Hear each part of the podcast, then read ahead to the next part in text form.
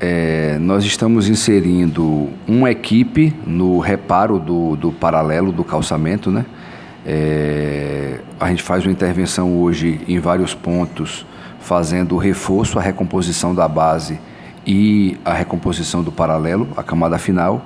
E estamos inserindo também uma equipe de implantação de calçamento né, em, em vias que não são pavimentadas.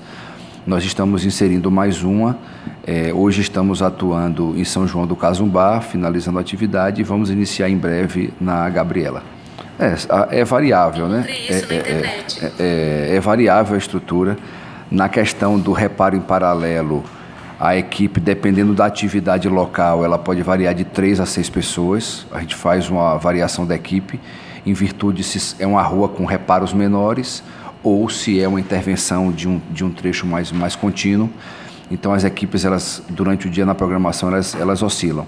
E na implantação do, do paralelo, é uma equipe dinâmica, porque tem o serviço de terraplanagem, colocação de meio fio, o colchão de areia. Então, as equipes variam é, um pouco diferente do tapa-buraco e da drenagem, que as equipes são mais, mais fixas. Nesse serviço do reparo da implantação do paralelo, as equipes são mais dinâmicas e variáveis.